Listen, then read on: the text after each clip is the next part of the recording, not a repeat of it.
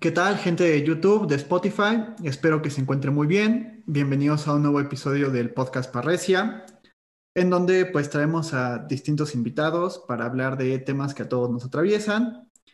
Eh, en esta ocasión nos acompaña el psicoanalista Fernando Martínez Estrada, quien, eh, pues bueno, es psicoanalista, da clases a nivel superior, practica el psicoanálisis, eh, fundó el colectivo Subversión del Sujeto en el Estado de México y bueno, ha participado en diferentes escritos. Por ahí también, antes de, comenzar a grabar, me, me, habías dicho esto de que mm, has colaborado también con muchos analistas de distintas partes de, de Latinoamérica, o sea, eh, Colombia, Argentina, Venezuela. Eh, ah, es algo que también me parece como muy interesante destacar. Y pues te doy la bienvenida. No sé si quisieras agregar algo. Gracias, no, al contrario, bienvenido, gracias por eh, invitarme a estar en tu espacio. pues estoy aquí para tratar de responder dentro de mis posibilidades a las dudas que pueda haber, tratar de situar este punto que tan interesante que para mí reviste una tarea desde hace tiempo, ¿no? es la cuestión del sujeto del psicoanálisis, que tiene que ver con inconsciente lo. ¿no? Perfecto, pues a mí, me da mucho gusto que, aceptaras la invitación, sobre todo porque pues no tenemos el gusto de conocernos eh, personalmente, digamos, de, forma física. Eh, es un gusto para mí pues conocer tu trabajo. Lo, lo, he escuchado en diferentes partes, o sea, sí, sí he visto por ahí eh, la presencia que tienes también y pues me parece como muy importante pues también platicar con, con distintas personas que tengan eh, a lo mejor incluso distintas posturas, ¿no? Y conocer un poco eh, lo que a ti te inquieta de forma personal y, y también profesional, que entiendo que es el tema del sujeto, entonces, pues hoy, hoy vamos a abordar todo, digamos, con respecto al, bueno, todo lo que podamos en este tiempo, con respecto al problema del sujeto para el psicoanálisis. Espero que pues, a ustedes que nos están escuchando, que nos están viendo, pues les guste el tema, que a lo mejor surjan dudas, que también nos puedan preguntar. Eso creo que enriquecería mucho eh, las cosas. Y vamos para allá.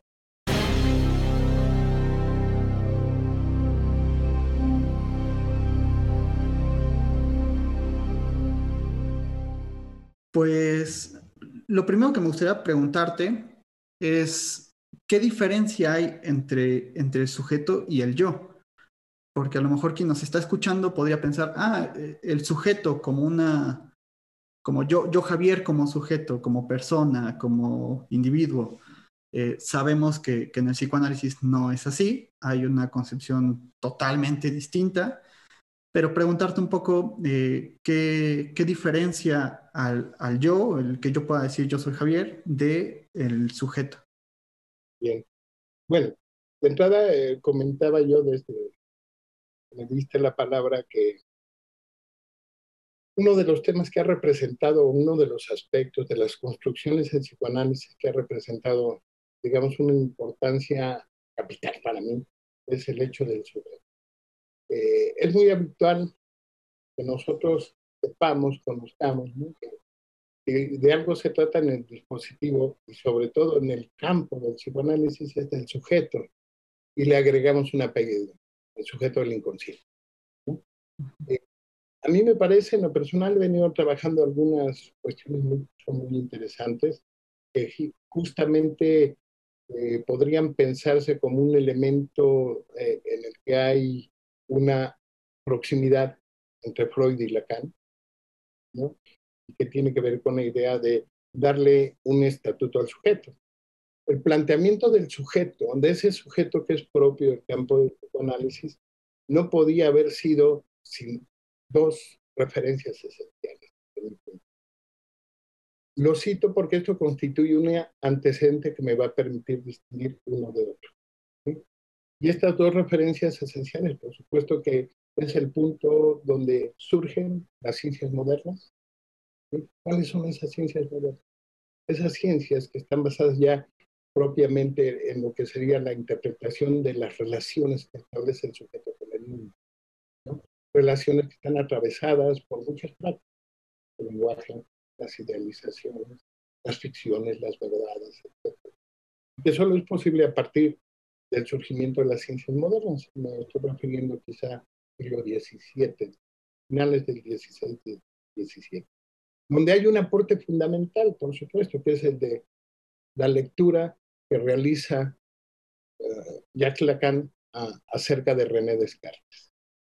Es decir, en mucho en la historia del psicoanálisis se hace una frecuente alusión al hecho de que no podía haberse develado claramente el sujeto del psicoanálisis si no hubiera sido por dos razones. El surgimiento de las ciencias modernas y el planteamiento filosófico de René Descartes. Desde ahí, digamos, nosotros tenemos un antecedente, voy a hacer como un punto y me voy al antecedente, es el punto donde dentro de la teoría psicoanalítica construida por Freud, en, en, un primer momento como quizá de los máximos representantes, ¿no? eh, lo que es el funcionamiento psíquico y la cuestión de cómo se encuentra estructurada aquello que en, algún momento se llamó psiquis, que ahora vamos a llamar subjetividad. Atravesaría en un segundo momento, me estoy refiriendo a la segunda tópica, eh, un poquito por ahí así de, de 1900, un poco antes del 20, 1916 comienza a trabajarla. Entonces, donde él nos habla de la existencia dentro de la psique del yo, del ello, del super. Esta segunda producción que sería, eh, en un sentido estricto, digamos, una teoría acerca de la psique, por supuesto que está fundada en la primera, es decir, todo lo que él produce entre 1856 y hacia después de 1901, que tiene que ver con la idea de lo que él designa o denomina como el funcionamiento. Entonces tenemos dos elementos de tres, de tres referencias. El primero, que nos habla del funcionamiento consciente, preconsciente, inconsciente, y el segundo que nos habla del yo, ello y superior. Quiero aclarar que no es lo mismo. Se inscriben en un contexto, digámoslo de esta manera, epistemológico distinto, porque cada una de estas dos posturas acerca de la subjetividad en Freud están atravesadas por directrices y líneas epistemológicas. Bueno, ¿por qué nos interesa? Acabo de relacionar varias cosas en, en una sola pregunta. ¿Qué son las ciencias modernas? Haría otra pausa ahí. Las ciencias modernas, bueno, hago la referencia, no podríamos pensar tampoco el sujeto sin todos los aportes de Michel Foucault. ¿no? Es decir, eso nos va colocando ya en un campo epistemológico muy particular y que de alguna manera son replanteados en una situación que señalaría yo dentro de la filosofía y de la lógica de la filosofía en, en un momento coyuntural con Descartes. Eh, Foucault plantea muchos elementos interesantes para pensar cómo se ha transitado en diferentes épocas de la historia de la humanidad, de tal suerte que hemos ido adoptando modelos epistemológicos diferentes. Eh, recuerdo ahorita que en las palabras y las cosas él, él cita cuando menos tres épocas fundamentales, la renacentista, la clásica y la moderna. Son tres épocas que no son las únicas. ¿No? porque en todos ellos encontramos la posibilidad de que el abordaje y la dilucidación de, de, del reconocimiento de estos momentos y circunstancias abre la línea para seguir pensando y trabajando. Eh, en la tercera época, que sería la moderna, él habla claramente de que hay un cambio interesante en torno al hecho de cómo se van modificando ciertas estructuras que permiten acceder al conocimiento y dentro de ellas pudiéramos citar eh, el concepto de movimiento. Si nosotros comparamos estas tres épocas, renacentista, clásica y, moderna, diríamos que en las primeras dos está como ausente el movimiento. Hay un concepto del sujeto donde el sujeto es más pasivo y perceptivo.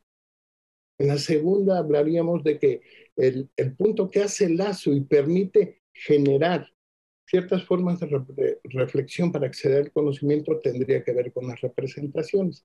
Pero en esta tercera época hay un cambio sustantivo.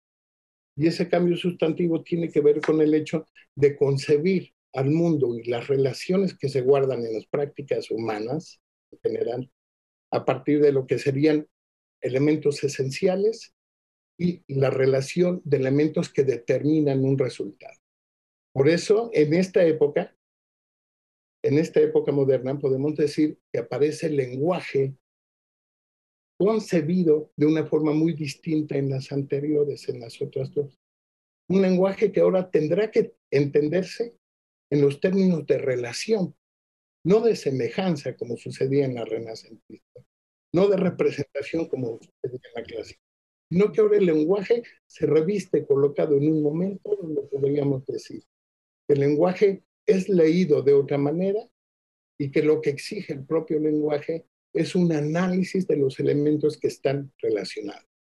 Es decir, el lenguaje aparece ya como un sistema más complejo de relaciones.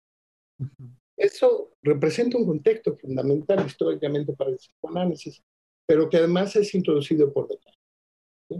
¿Qué es lo que nos regala Descartes? Todo el planteamiento de la, o mucho del planteamiento de, la filosofía de Descartes, centrado en lo que es todo el cuestionamiento que hace el método, permite la apertura de las ciencias modernas, por un lado, ¿no? y por otro lado, dentro de estas ciencias modernas, la incursión de lo que sería la psicología, un posicionamiento muy particular de, la psicología. Pero por otro lado, nos, nos direcciona hacia la lógica. El aporte de Descartes viene siendo un punto, yo diría, de inflexión, primero para la filosofía anterior y segundo, para todos los elementos que van a permitir construir las nuevas formas de conocimiento. Históricamente, eh, cuando hay inflexiones en el proceso del logos, es decir, en ese proceso de producir el conocimiento, hay dos posibles respuestas. Una es intentar taponar aquello que, que se presenta como diferente y que viene a cuestionar todas las prácticas y creencias anteriores. Y otra es abrirse ese punto de inflexión, abrirlo a que otros campos del saber puedan hacer interlocutor ese punto y dar cuenta de ello. ¿no? Ante la postura de Descartes, el surgimiento de la ciencia moderna es, es inminente. Consolidación es inminente. Entonces la ciencia moderna, el sujeto del psicoanálisis, nace en la ciencia moderna. Nace, pero más tarde es excluido, porque es forcluido de algo elemental. Se plantea con mucha frecuencia que la ciencia moderna toma al sujeto, pero lo forcluye como sujeto y del saber. A mí me parece que no solo es del saber. A mí me parece que el sujeto queda forcluido de la verdad. ¿Qué verdad? Ahí entramos en problema. De la verdad de su existencia y de cómo él la vive y la representa en la vida. Entonces, en esa medida, las ciencias modernas toman al sujeto y lo incluyen en su saber discursivo como conocimiento, pero la verdad de la existencia queda forcluida, queda disparatada, queda diferenciada claramente. El psicoanálisis en ese sentido lo que hace es hospedar, darle lugar a ese sujeto, a ese sujeto que tendrá algo que decir junto con las épocas que, eh, la época moderna y su transición a, la actualidad, donde tendríamos, hay otro campo epistemológico muy distinto, ¿no? Tendríamos que pensar que ese sujeto en su condición de existencia tendrá dentro de sí la producción de una verdad, su verdad. Ese es el sujeto del psicoanálisis. Ahora, citaba hace un momento que en el siglo XVI, cuando nacen las ciencias modernas, entonces el concepto de hombre toma una consistencia interesante para las ciencias, porque es el sujeto de la libertad, es el sujeto de la razón, es el sujeto dueño del pensamiento. Es un sujeto, yo diría, en un lugar de unicidad. Es el que casi, casi arrastra muchos de los elementos que Aristóteles ya plantea. Y ese sujeto, en su parte dividida, constituye el sujeto del psicoanálisis. Por lo tanto, podríamos decir que, por supuesto que en una revisión analítica histórica de la filosofía y de todos los logos que se produce desde la época clásica hasta el siglo XVI-XVII, decimos que el, el sujeto toma una consistencia importante. Pero aquel planteamiento de Freud acerca de lo consciente se ve ahora fortalecido en la ciencia, porque las ciencias hacen de ese saber del sujeto un conocimiento. Es decir, el sujeto queda ignorado. Lacan cita después de 1970 que las ciencias modernas son la filosofía de la forclusión del sujeto. Así lo dice literal. ¿Por qué nos interesa?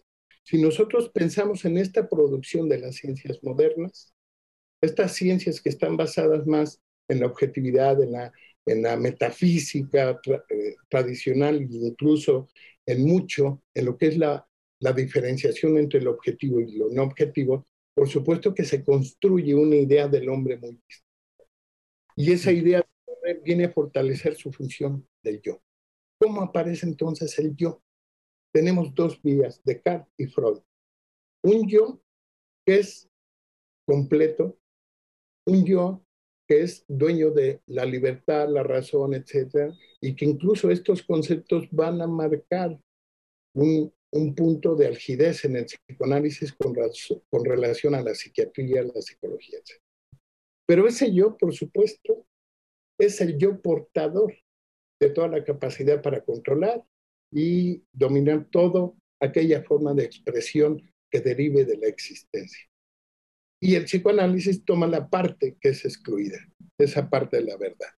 Diría yo, a partir del siglo XVII hacia acá, dibujamos un yo completo, un yo que obedece a cierta parte de la filosofía de Descartes, que es el dueño de la razón, el yo que se inscribe hoy dentro de una filosofía modernista, de la modernidad, es un yo completo, en el que no podría haber el registro, no se podía pensar el registro de ninguna forma de respuesta que no fuera pensada y controlada por él.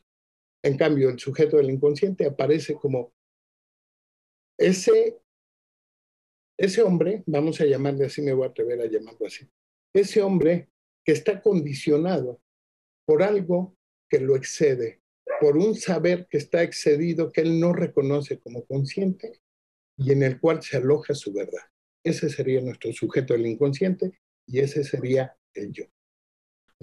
Buenísimo. O sea, creo que haces un repaso muy, muy interesante eh, y no, no podría estar más, más de acuerdo con esta cuestión.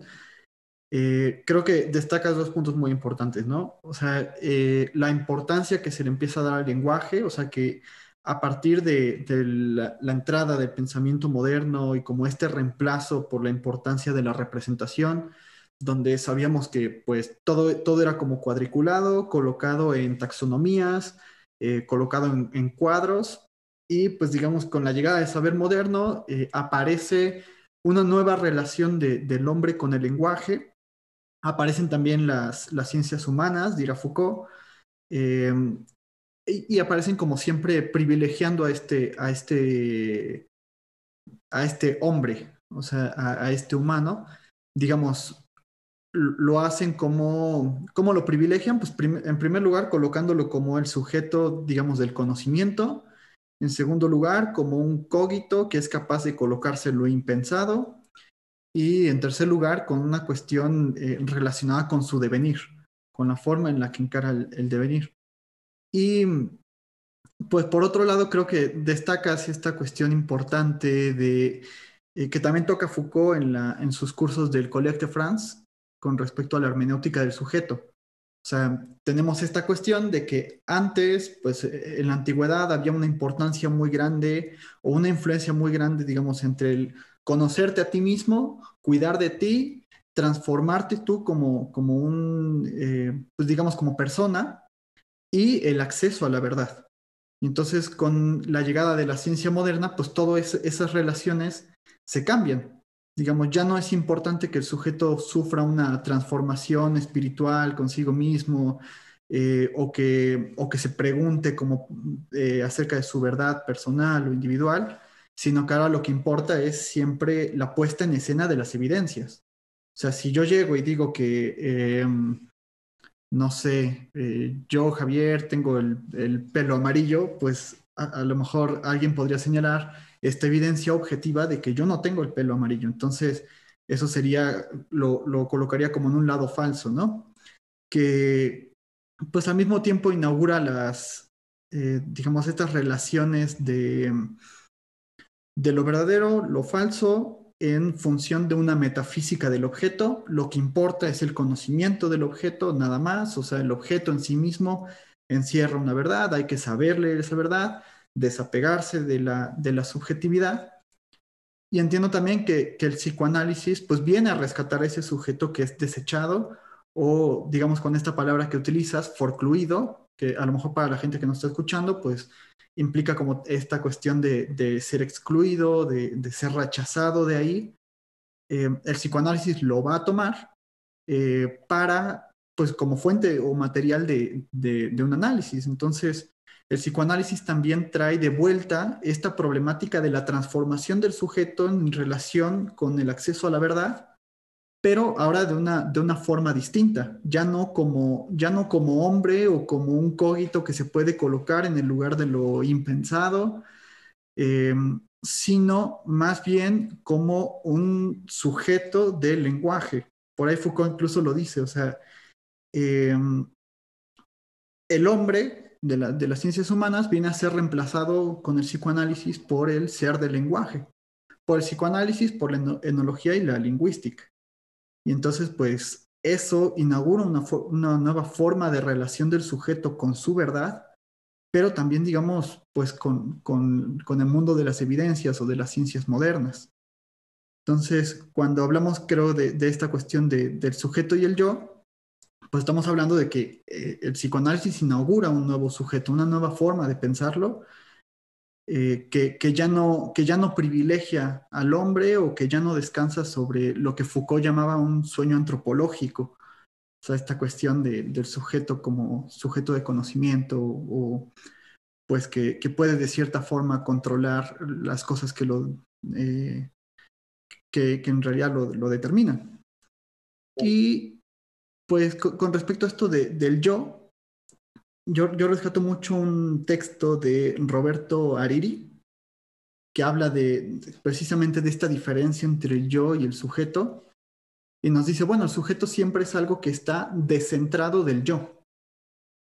Entonces, me gustaría, si te parece, como, como empezar eh, por ahí, ¿no? O sea, eh, ¿por, qué, ¿por, qué, se dice que el sujeto es algo que está descentrado en el yo, del yo? Y por otro lado, digamos, pues, ¿qué, creo que esto toca también la importancia que le da Lacan a esta diferencia, que no es poca cosa. Y pues sabemos que Lacan dedicó el seminario 2 y el seminario 1 como a la cuestión de explicar qué es el yo para decirnos que eso no es el sujeto.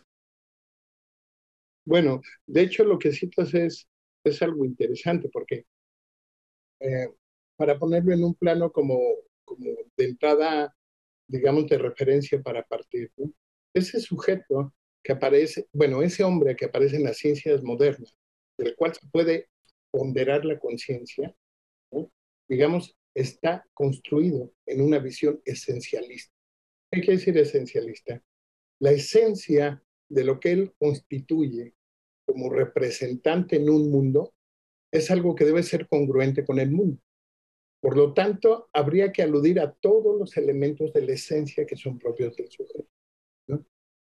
Cuando comentabas esto, a mí me parecía interesante porque una de las coyunturas que permite abrir esto es cuando el propio psicoanálisis ya, digamos, eh, en construcción por Lacan a partir de su teoría y de su práctica, lo lleva a plantear el problema de la locura. Porque ese hombre, ese hombre del yo, ese hombre dueño de la razón, ¿no? tendría que estar colocado en un estatuto de responsabilidad en muchas cosas, responsabilidad moral, de libertad, es decir, él es dueño de su libertad, él elige en qué quiere ser libre, ¿no? Y esto ah, permite cosas interesantes porque, por ejemplo, para la psicología, la locura en esta época, en esta época de los surgimiento de, de las ciencias modernas, para la psicología tendría que pensarse la locura como ese momento donde el sujeto pierde la libertad. En la medida en que pierde la libertad, también pierde la razón. Por otro lado, la psiquiatría decía que era por el contrario. Es decir, donde pierde la razón, él pierde automáticamente la Y el psicoanálisis planteaba otra cosa. Porque el psicoanálisis en esencia plantea que el sujeto del inconsciente solo puede ser leído en la medida en que entienda que él se produce en su subjetividad, en su psique, a partir de la mediación con el otro. Entonces, el argumento, por ejemplo, que pudiera utilizarse el psicoanálisis en contra de la psiquiatría tendría que ver con eso, es decir, el sujeto de la locura, el sujeto que enferma, el sujeto que es loco, no perdió como tal ni la libertad ni la razón. Es un sujeto de la certeza. Escuchemos esto, es decir, ¿cuál es la certeza? Y que es una forma muy común de expresión en toda esta modernidad. Es decir, el hecho de pensar qué es lo que es de manera unitaria y que no hay ninguna forma o vínculo con el otro que determine su su, su subjetividad. El sujeto se vive como independiente del resto. Y es por eso que entonces la libertad toma un ejercicio muy terrible. Pero entonces no es la pérdida de la libertad ni de la razón. Es el hecho de que el sujeto vive en una certeza. Y esa certeza en la que se puede reconocer en el fondo de esa idea de certeza, el sujeto se percibe como fuera de toda mediación con el otro, es lo que lo hace enloquecer. Y es el punto que argumenta Lacan a Henry. Es, decir, el argumento donde se te equivocas también. Entonces, bueno, vuelvo a este punto. Hablabas de, una cuestión de, de, lo que habías revisado, por supuesto. Es decir, me parece que esto nos lleva a pensar entonces en la cuestión propuesta por un lado, que si bien no tiene que ver con Roberto Arari eh, directamente, tendría que yo situarlo en el campo de la propuesta del cogito cartesiano. ¿Qué es lo que encontramos en Descartes? Dos elementos fundamentales que van a permitir entonces distinguir al sujeto de la unicidad, al sujeto del yo, con respecto al sujeto del inconsciente y en consecuencia del psicoanálisis. Y tiene que ver con la certeza y la duda. Así de sencillo.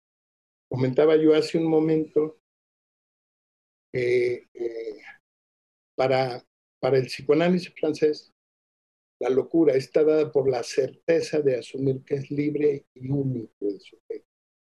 Y esto permite que la psicología desarrolle una serie de, de prácticas importantes. Y es el punto por el que Lacan, diría yo, me parece que con mucha frecuencia vuelve hacer una reflexión sobre la práctica de la psicología, el proyecto de la psicología, como un elemento diferencial, al igual que la psiquiatría del psicoanálisis.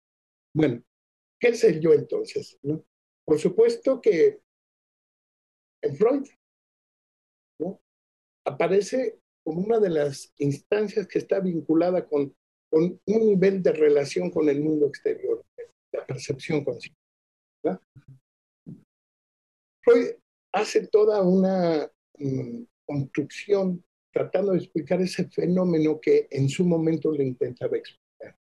Entonces, el yo aparece como esa parte de la representación que es colocada en un primer momento como quien asume las funciones de racionalidad, pensamiento y juicio fundamentales. En un primer momento él lo coloca ahí.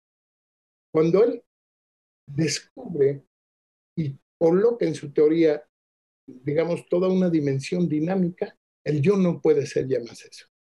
Y en ese sentido hay mucha cercanía entre Freud y Descartes para conceptualizar la estructura así.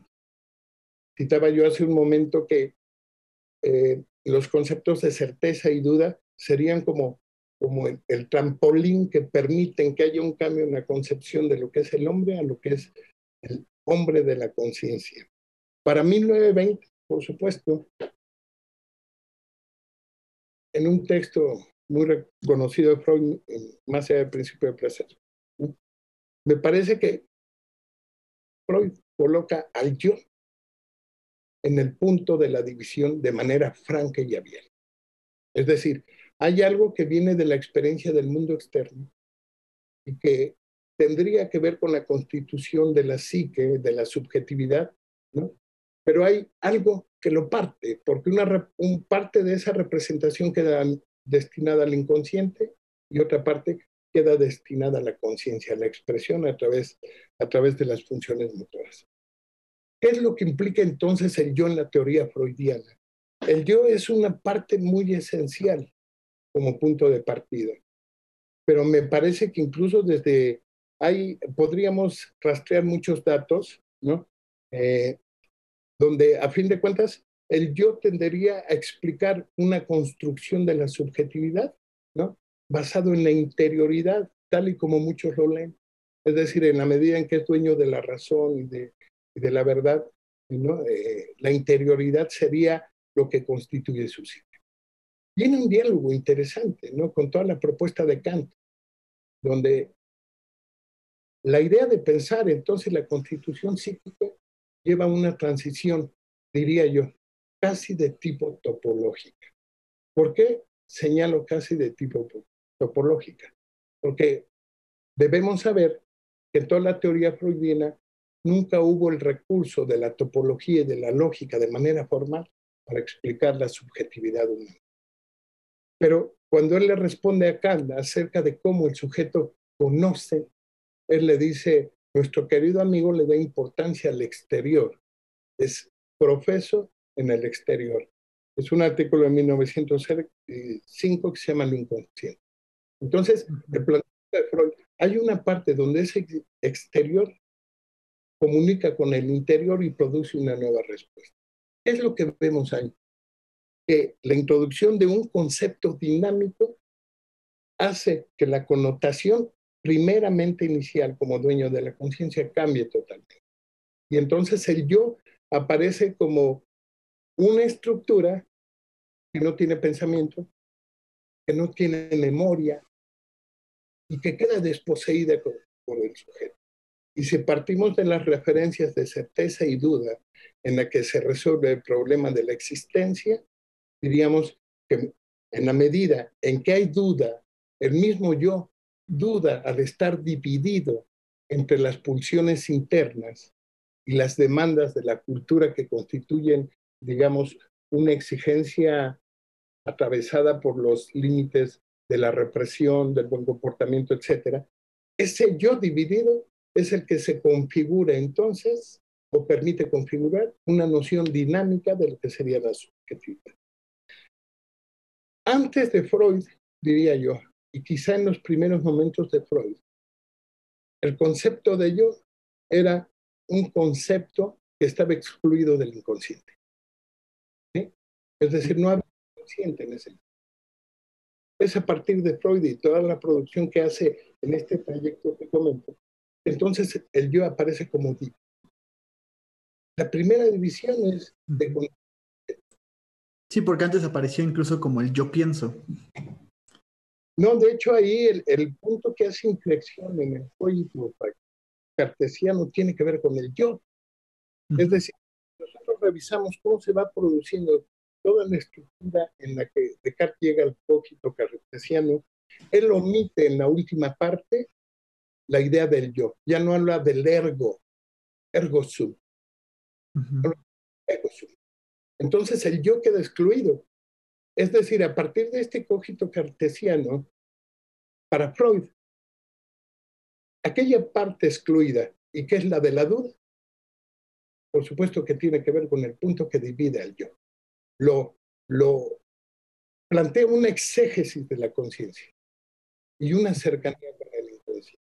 Es decir, esa proximidad de la que yo hablaba entre Descartes y Freud es la que permite pensar que ese yo transita teóricamente en la psicología hasta llevarlo al punto donde aparece como una noción dividida, una noción donde ya no es dueña ni siquiera de la certeza colocada en el saber, sino que la duda aparece entonces como la condición de que el yo deje o quede excluido de esos atributos esencialistas de la ciencia.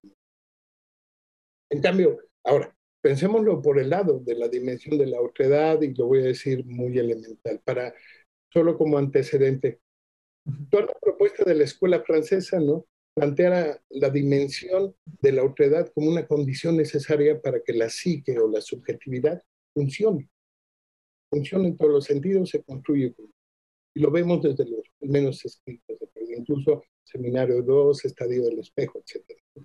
Bueno, ¿qué es lo que implica esto? Entonces, ese yo esencialista para la psicología queda como colocado como aquella construcción que deviene o que surge en una relación independiente del partenaje, es decir, fuera del lenguaje.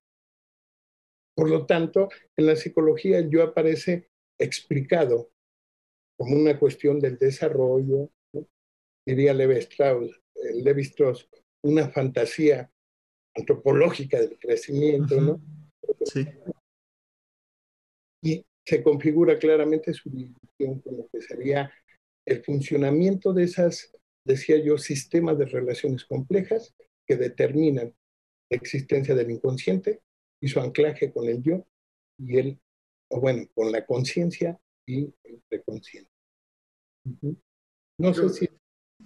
Sí, creo que es muy interesante. Me hiciste recordar em, nuevamente dos cosas. O sea, eh, cuando hablabas de esto de la locura, em, ¿cómo se ha pensado que que el loco, digamos, el discurso del loco es falso porque no coincide con lo que la evidencia muestra. O sea, si, si yo de repente llego y digo que, que hay, eh, no sé, cualquier alucinación, o sea, que, que ahí hay un elefante que me está hablando y que me está diciendo cosas, eh, alguien, digamos, positivista o muy, eh, o, que esté como muy casado con estas ideas de la metafísica del objeto, y la metafísica de la evidencia me va a decir, no, ese discurso es falso, porque ahí no hay, ahí no hay nada.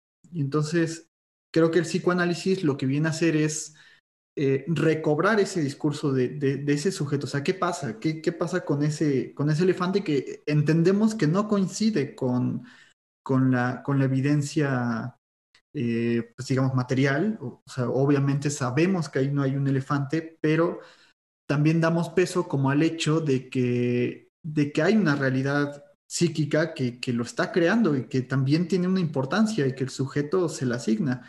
Y como dices, que, lejos de que estemos tratando con un sujeto, con, alguien que, ha perdido la razón y la libertad y que eh, no es sujeto de conocimiento y todo esto, lejos de eso, pues estamos hablando de un sujeto que simplemente se configuró de una forma distinta en relación con, todo eso. Y por otro lado, me, me hiciste pensar mucho en esto de, de la psicología y cómo toma el yo y cómo incluso es leída la aportación de, Freud, ¿no? Y que, al menos por lo que, por lo que vas diciendo y por lo que también nos muestra la experiencia y nos muestra el psicoanálisis, pues no, no coincide lo que se nos dice en la carrera de psicología con lo que decía Freud sobre el yo. Porque incluso recuerdo estas conferencias que él da en la Clark University, que es algo que a mí siempre me gusta ponerle a mis alumnos, porque hay, hay una conferencia que me parece que se llama el estado neurótico común, en donde dice esta cuestión de que, o sea, y lo dice literal, así de, del yo no es una instancia confiable, no es una instancia objetiva, no es imparcial, sino que esta cuestión del juicio, de la percepción, como mencionas, de la percepción conciencia, siempre está atravesado también por un juego placer-displacer, eh, y el yo pues siempre está como queriendo interiorizar lo placentero y desechar lo displacentero. Entonces, pues, ¿cómo podríamos hablar ahí de, una objetividad o cómo podríamos hablar de una imparcialidad? Eh, me parece como muy complicado pensarlo. Y me parece más bien que, que Freud lo que plantea es a un yo que está, eh, digamos, como una lo, voy a decir así con estas palabras, o sea, como una, sé que, sé que Freud no lo dice tal cual así, pero vemos que el yo aparece, digamos, en su función imaginaria y vemos también que, que lejos de que el yo sea una instancia fuerte, eh, que hay que fortalecer, porque además eso se dice en la psicología, eh, lejos de que nosotros lo pensemos así como algo que hay que fortalecer y que simplemente se trata de que tu yo, eh, tu yo no está muy desarrollado, entonces vamos a desarrollarlo un poco más para que sea más objetivo. Nosotros no buscamos eso porque sabemos que eso no se puede eh, y además es algo como sumamente ilusorio. Sí, y, pero además, digamos, pues damos cuenta de, de, de cómo hay algo que lo está trascendiendo y cómo el yo lejos de ser esta instancia que se desarrolla, que, que se fortalece, pues es como el lugar donde le llueven todas las piedras. O sea, incluso en el yo y el ello, pues Freud siempre lo menciona como el abayazamiento de la realidad, el abayazamiento del ello, el abayazamiento del superyo, o sea, todo, digamos, como que el yo es donde, el lugar donde caen todas las piedras y es un espejito muy frágil. Incluso le da el nombre de vasallo. Ajá, como algo que lo sobrepasa al servicio. Y es muy interesante porque me parece que sin quererlo, bueno, tratamos junto a la psicología lo que Freud aborda, digo, Lacan aborda como todas las ficciones que están en la psicología. El propio Foucault plantea, ¿no? Que, que desde ese lugar de cómo se constituyen estas ciencias modernas, hacer una lectura diferente de la subjetividad, eh, permiten marcar una diferencia con la psicología y que la psicología entonces quedaría condenada a ser la ortopedia de la norma, ¿no? de la ley. Es, es, interesante porque pensaba yo en que esto que tú citas, ¿no? Fortalecer al yo, la autoestima, este, Conócete a ti mismo. Y además las cuestiones de, saber decir yo cuando digo no, cuando se debe decir no, de, ¿cómo le llaman en psicología? De, Asertividad y lo demás, vienen a ser ficciones. ¿no? El desarrollo incluso de todas las disciplinas en las que se apega la psicología, por ejemplo, neurológica, ¿no? etcétera, viene de esta necesidad de querer seguir sosteniendo al yo como una instancia de unicidad, dueño de todo lo que él puede proveerse para tener un lugar, digámoslo así, certero en el mundo. Y esa parte es mucho, muy interesante. Acá le llama eso. Foucault también lo coloca como porque es el punto donde en esa condición en la que queda no solo dividido, queda en un desconocimiento de sí y en un desengaño. Lo cual en teoría no aparecería en el sujeto de Que a mí me parece muy interesante porque algo que me quedó muy marcado cuando leí las palabras y las cosas es cómo, cómo Foucault hace referencia a lo que significa el inconsciente, que ya vamos a dedicar un video para la siguiente eh, sobre, sobre eso, sobre ese tema, pero me llama mucho la atención cómo se refiere a lo inconsciente como esto de lo inconsciente no es eso que no sé, pero que puedo llegar a, a descubrir, o sea, como que es lo impensado que, que puede ser pensado en algún momento sino que es lo que permanece siempre impensado. O sea, que es ese lugar donde, donde no puedo acceder del todo. Eh, y entonces, pues, hacemos como esta cuestión de nosotros no trabajamos con el yo. Y creo que, creo que eso es lo que podríamos extraer como, como de, esta, de este breve tiempo que, que estamos platicando. O sea, nosotros no trabajamos con el yo porque es una instancia imaginaria, ilusoria, pues que se cuenta estas ficciones eh, de una completa objetividad, de una libertad, eh, los ejercicios que vemos actualmente del coaching y pues la psicología también, eh, pues de, esta cosa de fortalecer al yo, de tú puedes ser un líder, de tú puedes desarrollarte, nosotros no trabajamos desde ahí, sino que trabajamos, trabajamos más bien con eh, el sujeto de lo inconsciente, que a, menos yo, yo definiría pues como esto que siempre está descentrado de esto, de, de, esto otro. Y por otro lado, pues siempre es como lo que, lo que falla, como lo que tropieza, el lugar del equívoco, eh, eso que aparece en el lapsus, que aparece como algo que, es, que está en nosotros, pero que nos sobrepasa. O sea, un discurso que está en nosotros, pero que habla más allá de nosotros, que incluso Freud así se refería a los sueños, como un discurso que está en nosotros, pero que habla más allá de nosotros. Entonces... De hecho, este punto que señala me parece interesante porque yo diría, justo es a partir de esta concepción del yo, que Freud hace una producción importante en materia de lo que es la teoría de la interpretación. Es decir, en, los sueños hay muchas críticas y argumentos en relación a los sueños. Incluso detractores de gente que está dentro del campo psicoanalítico y se plantean la validez y fidelidad del sueño. Y me parece que en uno de esos campos siempre está presente la condición de la expresión del inconsciente. Es decir, eh, el contenido se pregunta en el contenido que transmite, y que Freud ya lo tocaba, ¿eh? el contenido que, que transmite la persona acerca de su sueño en sesión, ¿es en realidad lo que soñó? Pues esto no afecta la validez. Yo creo que al contrario, y lo pensamos desde el inconsciente, me parece que es el punto que lo coloca en la legalidad, porque es ahí donde el lenguaje, en ese sistema tan complejo, de articulación tendrá que decir algo. No importa, no importa. Si no sueña completo el sueño, ¿tiene sentido pensar en interpretar el sueño?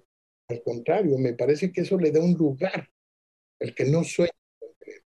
El lugar excluido, el lugar del olvido, es el lugar que cobra sentido en lo dicho.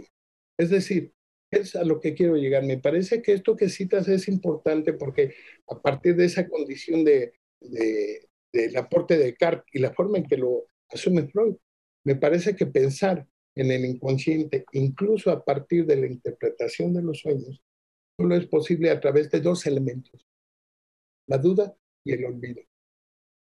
¿Qué es lo que acontece en los sueños? La gente llega quiere expresar su sueño y duda, no estoy seguro si es, no le quita ninguna legalidad, al contrario, le dan la validez necesaria para que constituya un material de trabajo.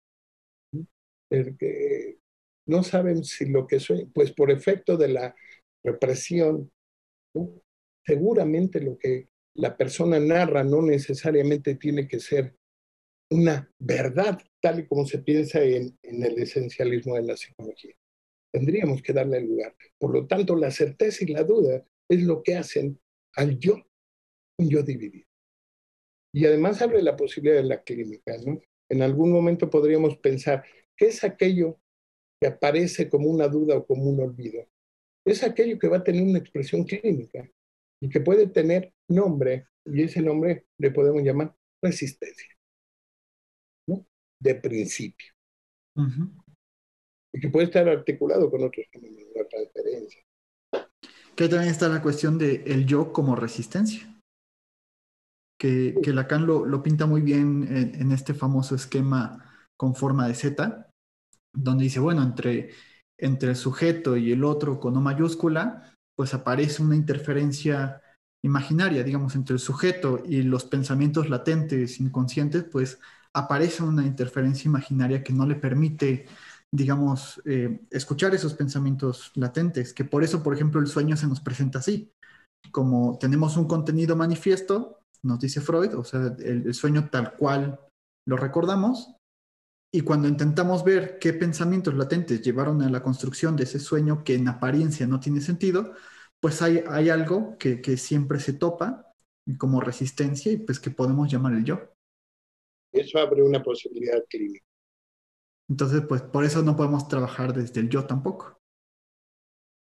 Y pues, buenísimo, o sea, creo que está buenísimo el tema. Eh, tan buenísimo que ya nos pasamos, digamos, los, los 50 minutos, o sea, se fue rapidísimo.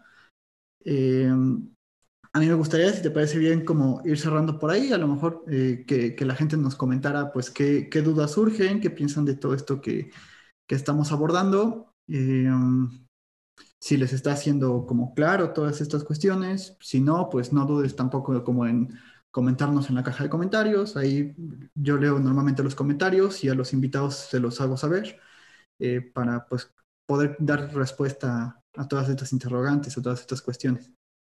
Eh, no sé si te gustaría añadir algo. Eh, te, dejo a ti la, última palabra. Yo solo trataría de, citar algo que revestiría con, con, la forma en que inicio. ¿Por qué para mí tan importante el sujeto? Porque me parece que aún con toda esta producción que estamos dando cuenta que además es una producción en el campo del psicoanálisis particular, donde el psicoanálisis no tendría ya más la posibilidad de ser cuestionado como una ciencia o metafísica o mítica. Me parece que esta forma en que el psicoanálisis se acerca a través de otras disciplinas, como la como propiamente la lógica, la lingüística, la topología, ¿no? Eh, propiamente incluso la antifilosofía. ¿no? Su planteamiento es un planteamiento que ha de escucharse y que hoy incluso podríamos decir, no creo que se trate de decir que el psicoanálisis es vigente o no. Me parece que el psicoanálisis ni es caduco ni es el actual, es contemporáneo, está aquí todo el tiempo. Está ahí. Buenísimo. Está todo el tiempo. Buenísimo, concuerdo muchísimo con eso. Sí, sí, sí. Pues yo te, te agradezco muchísimo. Para mí, pues lo, repito, es, un gusto enorme tenerte por aquí y pues poder conocernos, digamos, aunque sea en esta forma virtual, ¿no? Este, ya, ya habrá oportunidad para conocernos en, en, persona, me dará mucho gusto. Y pues también a quienes nos están escuchando, quienes nos están viendo, agradecerles pues, pues todo el apoyo que han dado al canal. Eh, recordarles nuevamente, siempre enfatizo esto de, pues coméntenos, hagan saber, háganos saber qué, qué piensan. Si les gustó el video, pues denle, eh, pues háganoslo saber, ¿no? Este, y pues nada, si no hay nada más que agregar, eh, lo, lo dejamos por ahí y nos vemos el siguiente domingo con un video nuevo. Gracias. Gracias.